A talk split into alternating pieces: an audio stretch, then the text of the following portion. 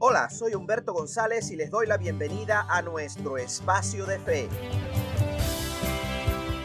Hoy continuaremos con la serie Aclarando el Camino bajo el título El discipulado bíblico es acompañamiento. En el episodio pasado hablamos de cómo alcanzar al mundo con el mensaje de salvación a través de una invitación bíblica y hoy la conectaremos con el siguiente paso, el discipulado. La evangelización o invitación a una persona a conocer a Dios no termina con una tarjeta o una oración de arrepentimiento. Cuando logramos alcanzar personas que no conocen de Dios o necesitan solidificar sus conocimientos y experiencias de fe, debemos pedir a Dios que nos dé la disposición y tiempo para disipularlos. Así que creo que sería sabio definir el concepto discipulado cristiano. Aunque la idea del discipulado es mucho más antigua que Jesús, Él nos dio la orden de practicarla. Y lo vemos allí en Mateo 28 del 19 al 20, cuando dice, por tanto, vayan y hagan discípulos a todas las naciones, bautizándolos en el nombre del Padre y del Hijo y del Espíritu Santo, enseñándoles a obedecer todo lo que les he mandado a ustedes. Y les aseguro que estaré con ustedes siempre hasta el fin del mundo. De acuerdo con el mandato de Jesús, nuestra función es hacer un discípulo de cada nuevo creyente en Cristo. Ese proceso de enseñanza para ayudar al crecimiento espiritual de las personas hasta que se conviertan en cristianos maduros es a lo que llamamos discipulado. Hoy queremos enfocarnos en cómo discipular bíblicamente. Y como Jesús es nuestro mejor ejemplo de discipulador, usaremos una clásica historia de él escrita allí en Lucas 8 del 1 al 5, y dice así, Después de esto, Jesús estuvo recorriendo los pueblos y aldeas proclamando las buenas nuevas del reino de Dios. Lo acompañaban los doce y también unas mujeres que habían sido sanadas de espíritus malignos y de enfermedades. María, a la que llamaban Magdalena, y de la que habían salido siete demonios. Juana, esposa de Cusa, el administrador de Herodes. Susana y muchas más que los ayudaban con sus propios recursos. De cada pueblo salía gente a ver a Jesús y cuando se reunió una gran multitud, él les contó esta parábola. Un sembrador salió a sembrar. La formación de un discípulo incluye varios elementos y aquí Jesús nos enseña el factor acompañamiento, que es donde queremos detenernos con más intensidad en este día. En todo su ministerio, Jesús nos enseña a discipular acompañando a sus aprendices. En esta historia, él va acompañado de doce discípulos, María Magdalena, Juana, Susana y muchas mujeres más, mientras él iba proclamando las buenas noticias del reino de Dios. Y vamos a ver qué podemos aprender de esta historia. Número uno, el discipulado de acompañamiento comienza con la disposición del maestro a ser escuchado y observado. Miren, uno de los materiales de estudios más importantes para el discipulado es precisamente el discipulador. Él no solo da una enseñanza, sino que es la enseñanza. Pablo lo simplificó muy bien cuando escribió allí en Primera los Corintios 11:1 diciendo, "Imítenme a mí como yo imito a Cristo." Así que no solo escúchenme, también hagan lo que yo hago, imítenme. Esta es una gran diferencia entre la enseñanza escolar y el discipulado cristiano. En la enseñanza escolar, la relación entre el maestro y el alumno por lo general se limita a la escuela. Un maestro regular que enseña ciencia, por ejemplo, no está obligado a aplicar sus enseñanzas en la vida personal. Su contrato se limita a un espacio y a una materia específica que enseña en lugares específicos y en momentos específicos. Y no hay ningún compromiso entre ellos fuera de este contexto escolar a diferencia del discipulado cristiano. Mira, en el discipulado, la relación de enseñanza continúa más allá del espacio religioso o un tema específico.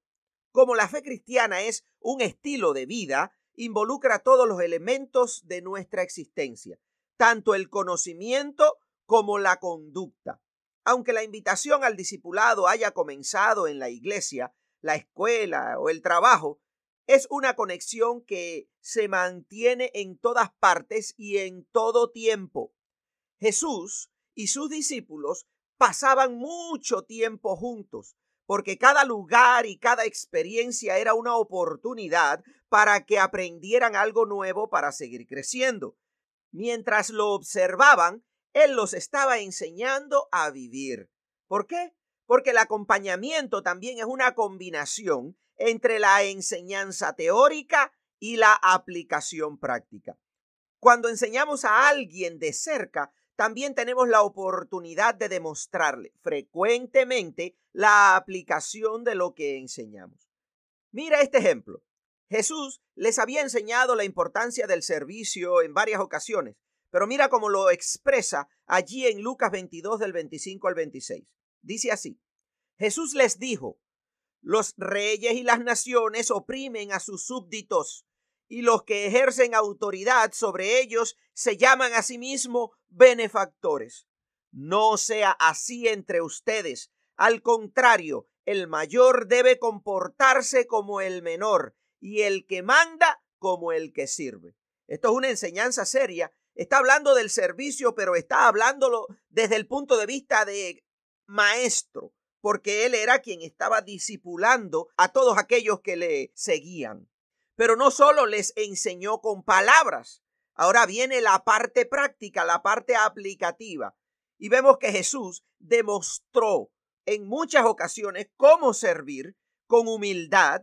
Y una de estas ocasiones clásicas la encontramos allí en su última cena.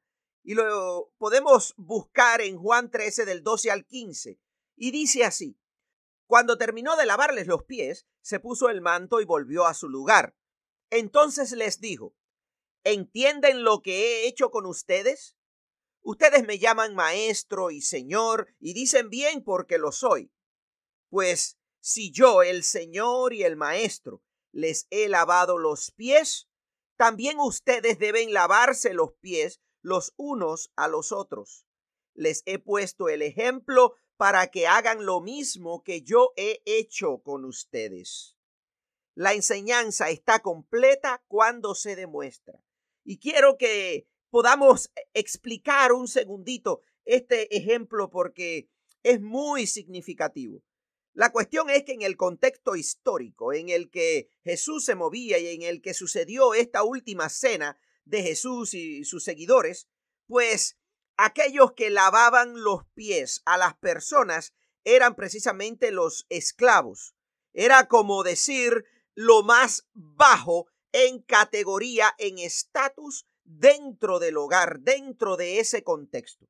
Llegaba una persona de visita en tiempos en que no se usaban zapatos cerrados, sino más bien como especies de sandalias, donde no habían calles asfaltadas. Y entonces, ¿qué es lo que pasaba?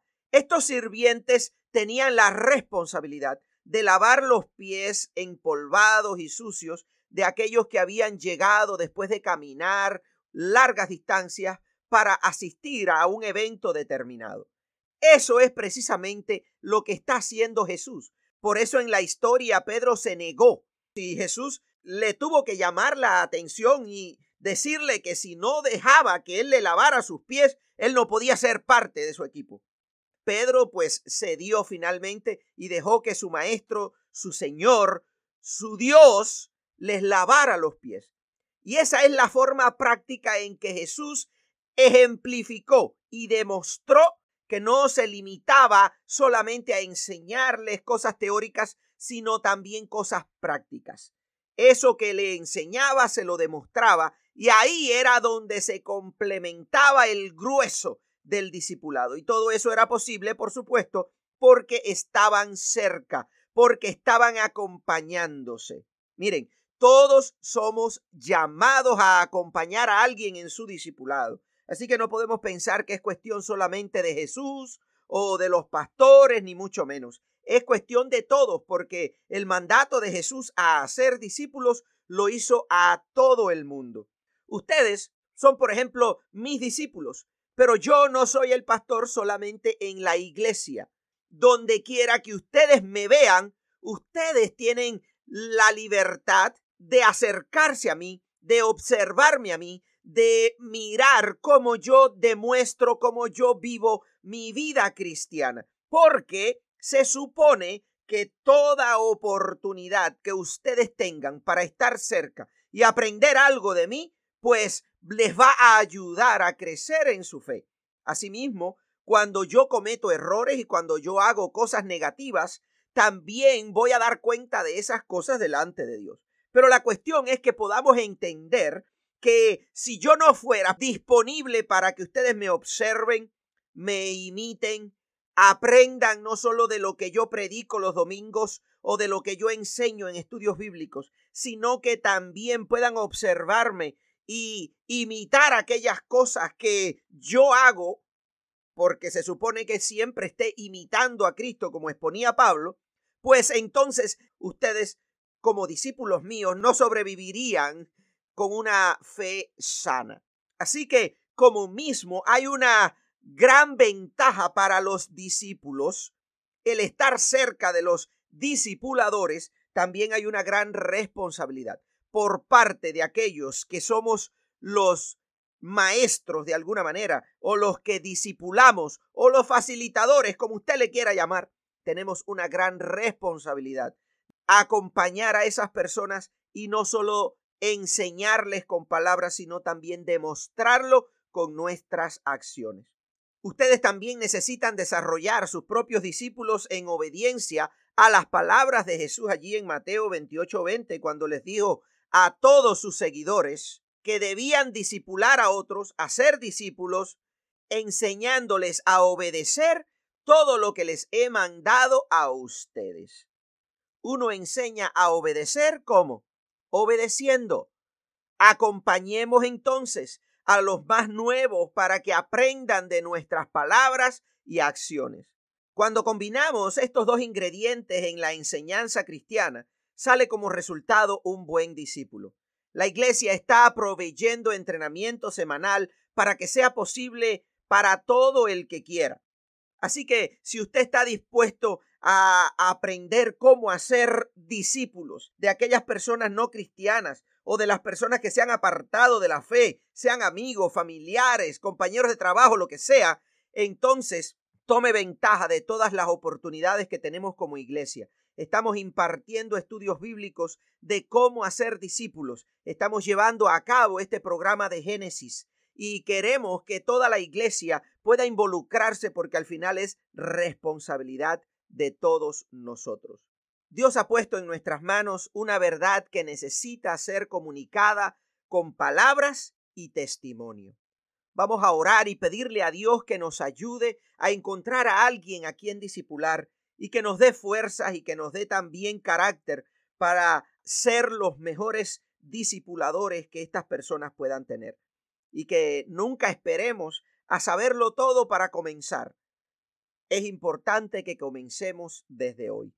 Padre, ayúdanos, porque como tus hijos sabemos que tenemos mil limitaciones y que nunca podremos saberlo todo y que nunca llegaremos a ser completamente perfectos en el sentido de no cometer errores. Pero Padre, en nuestras limitaciones, mira nuestros corazones y el deseo que tenemos de poder llevar el Evangelio a otras personas. Ayúdanos para que sea posible y que otros se beneficien del tesoro tan grande que tú nos has entregado. En el nombre de Jesús. Amén. Mis amados, gracias por este tiempo que ha dedicado para compartir conmigo. Espero que hayan sido edificados y que puedan hacer muchos discípulos. Hasta el próximo episodio. Dios les bendiga. Chao.